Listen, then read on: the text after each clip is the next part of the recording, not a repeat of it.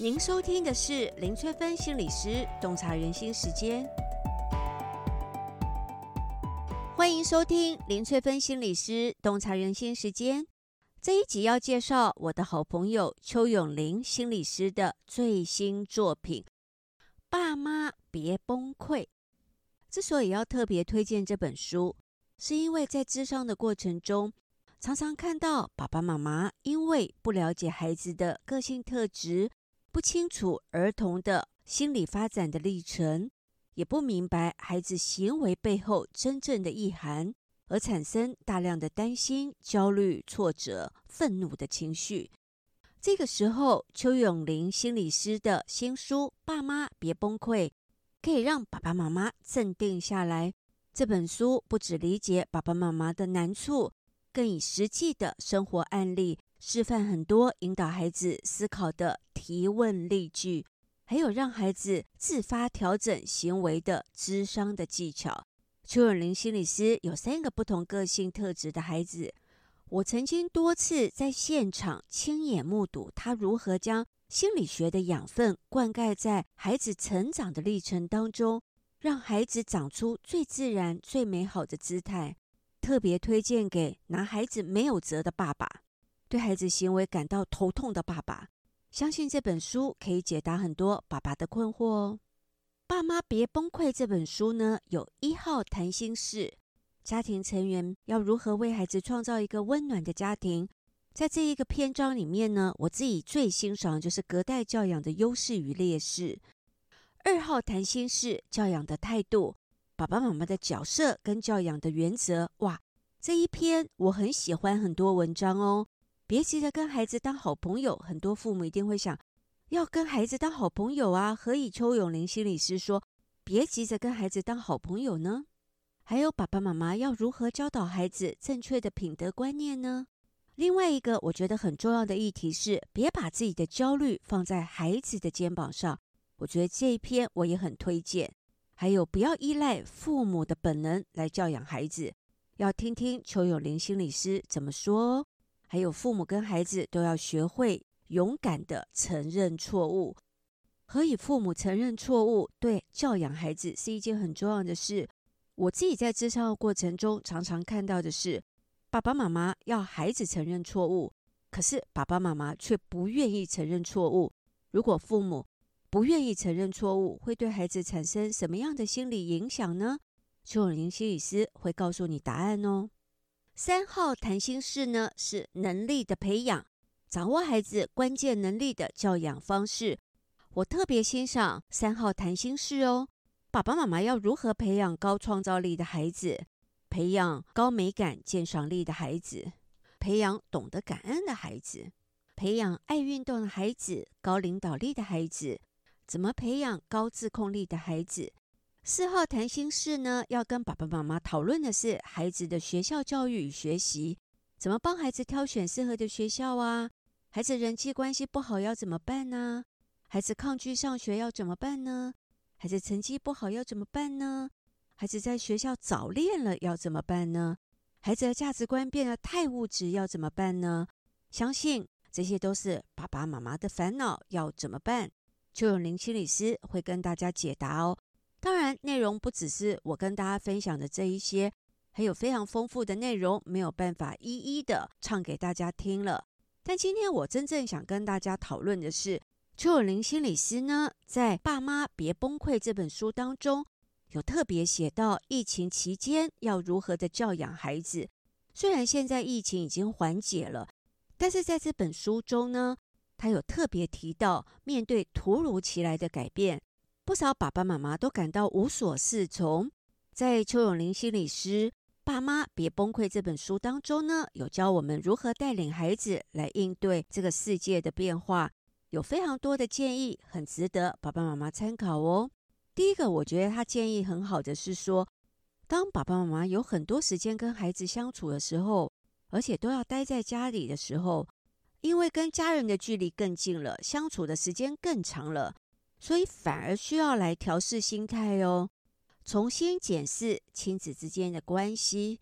邱永林心理师建议呢，不同年龄的孩子呢，相处方式自然不同，十岁以前的孩子更需要爸爸妈妈的陪伴，而十岁以上的孩子呢，虽然更懂得自我管理，但同时呢，也更容易产生亲子冲突。所以呢，不同年龄阶段的孩子适用不同的教养方式哦。第一个是引导孩子自主规划行程，我觉得这个很重要哦。邱永林心理师呢，会跟孩子商量。在停课在家这个时间要做的事情，而且他会请孩子拟定一天的行程，孩子会兴致勃勃地用麦克笔写在白纸上，写下他规划好的行程，然后把白纸贴在白板上，得意洋洋地向爸爸展示他精心设计的行程表。看了这张行程表呢，爸爸就跟他说：“你想得美，真的很幽默的爸爸耶。”那邱永林心理师说。首先要跟孩子沟通的便是，在家自学并不是在家放假，所以他的行程表就是学校的课表。休闲很重要，但也不能忽略学习哦。安排可以有弹性，但该学习的科目也不能落下哦。要跟孩子重新商量过，要跟孩子讨论出必须要在行程表内的项目。除了孩子自己列出来的内容以外呢，像写作业。像数学啊、国字练习也是必备哦。所以在确定有什么一定要做的事情以后呢，要再一次请孩子来设计行程表。那爸爸妈妈可以适度给孩子自主权，爸爸妈妈只要把握最终的成果就可以了。不过在初次制定行程表的时候呢，孩子难免会顾着玩而轻忽了学习。可是只要让他理解，这不是真的在放假。孩子也会愿意配合，不过在制定行程表的时候呢，尽量不要由爸爸妈妈全程主导，要留给孩子一些选择的空间，让孩子不至于心生反感。然后，对于该学习的科目，爸爸妈妈还是要把关。可是什么时候学习呢？就可以由孩子自己来决定。而当孩子想要多一些玩乐的时间，只要不要太过分啦，不妨睁一只眼闭一只眼。让孩子更心甘情愿地学习，最理想的状况就是能够培养出孩子自主学习的能力，还有自制力。但如果孩子仍然忍不住想要偷懒，或者是耍赖，这个时候呢，爸爸妈妈也要板起脸孔，义正辞严的告诉孩子说：“这是你自己的决定，必须要为自己负责，千万不可以心软哦。”邱永林心理师有一套大自然的学习法。我觉得很值得推荐给很多爸爸妈妈们。为了让孩子的眼睛休息，邱永龄心理师买了一些种子，带着低年级的孩子开始种菜。种菜不一定要广大的菜圃哦，在家中的阳台摆几个小小的盆栽也就够用了。种菜不只可以亲近大自然，拉近亲子之间的距离，还会有很多的好处，可以提升孩子的免疫力。在跟孩子一起种菜的时候，爸爸妈妈难免会担心孩子会因此而全身脏兮兮的，怕衣服沾上泥土而难以清洗，害怕土壤中的细菌、微生物会让孩子生病。但事实上呢，土壤中的细菌跟微生物是可以帮助孩子提升免疫功能的。所以，孩子从小亲近大自然，会比起其他孩子比较不容易过敏。另外一个呢，接近大自然也是一堂身体力行的自然课，所以邱心理师他建议说，从小盆栽开始栽种，能够让孩子从小就熟悉不同植物的特征，是一堂身体力行的自然课。可以就由这堂课呢，让孩子明白水、土壤、阳光对生命的重要性，培养对生命的尊重，也会让孩子知道食物是怎么来的。另外，也可以增强孩子的注意力、记性，还有培养责任感。在种植盆栽的时候呢，孩子会专注的替植物整土、拔草，也能够让孩子专注于照顾好植物，定期的浇水、施肥，也会让孩子养成规律的习惯。在记住每一个植物的需求的时候，也是锻炼孩子记忆力的好时机。最重要的是，对亲自种下的植物，孩子会更有责任心，可以借此培养孩子专心做好一件事、为生命负责的品德。如果爸爸妈妈跟孩子相处时间太长了，产生冲突怎么办呢？每天在家跟孩子大眼瞪小眼，亲子冲突难免会多了起来。有时候是孩子犯错，有时候是爸爸妈妈犯错，而每一次的冲突都是拉近亲子关系、教养孩子的最佳机会。孩子犯错了，骂他是最好的吗？邱永林心理师呢，以亲身经验来分享：当孩子犯错的时候，他们往往不是故意的，可能不知道这是错的，或者是不小心。当孩子不知道自己犯错的时候，我们却直接对他发脾气。他难免会感觉到抵触，因此在生气之前呢，爸爸妈妈不妨先跟孩子讲道理，让孩子认清楚自己为什么犯错了。如果孩子是不小心的，那就更不该直接对他发脾气了。有些比较敏感的孩子会因为自己不小心犯错而难过，如果这个时候还骂他，那就会让孩子更加受伤了，教育的效果也会大打折扣。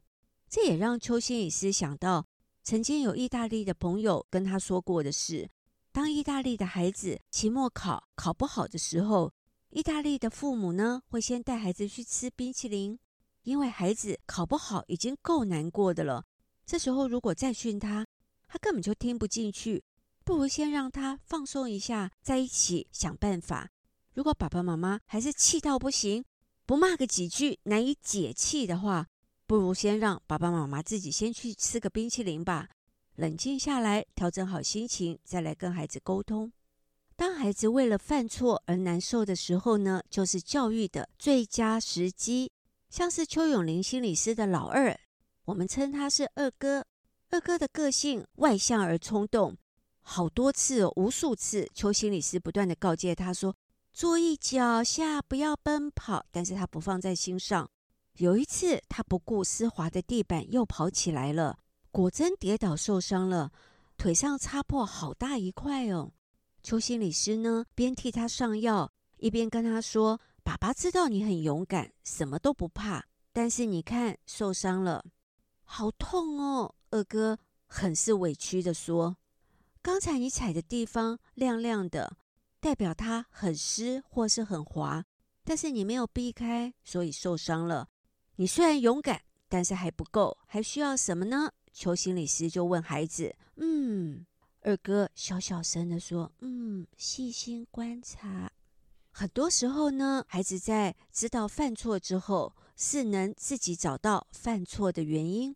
所以，如果这个时候父母急着教训孩子，那么这一刻又只是家长的说教，不如让孩子自己思考。”那这个教训就是孩子自己领悟出来的道理哟。哇哦，爸妈别崩溃这本书内容实在是太丰富了。邱永林心理师不止专业，更是三宝的爸爸。所以呢，由他亲身经验跟他临床的案例解析各种教养相关的疑难杂症，可以掌握亲子教养的诀窍，让爸爸妈妈带孩子不再焦头烂额喽。这一集就跟大家分享到这里。如果大家想要了解什么行为代表什么样的心理意涵，都可以留言给我哦。我们下集再见喽。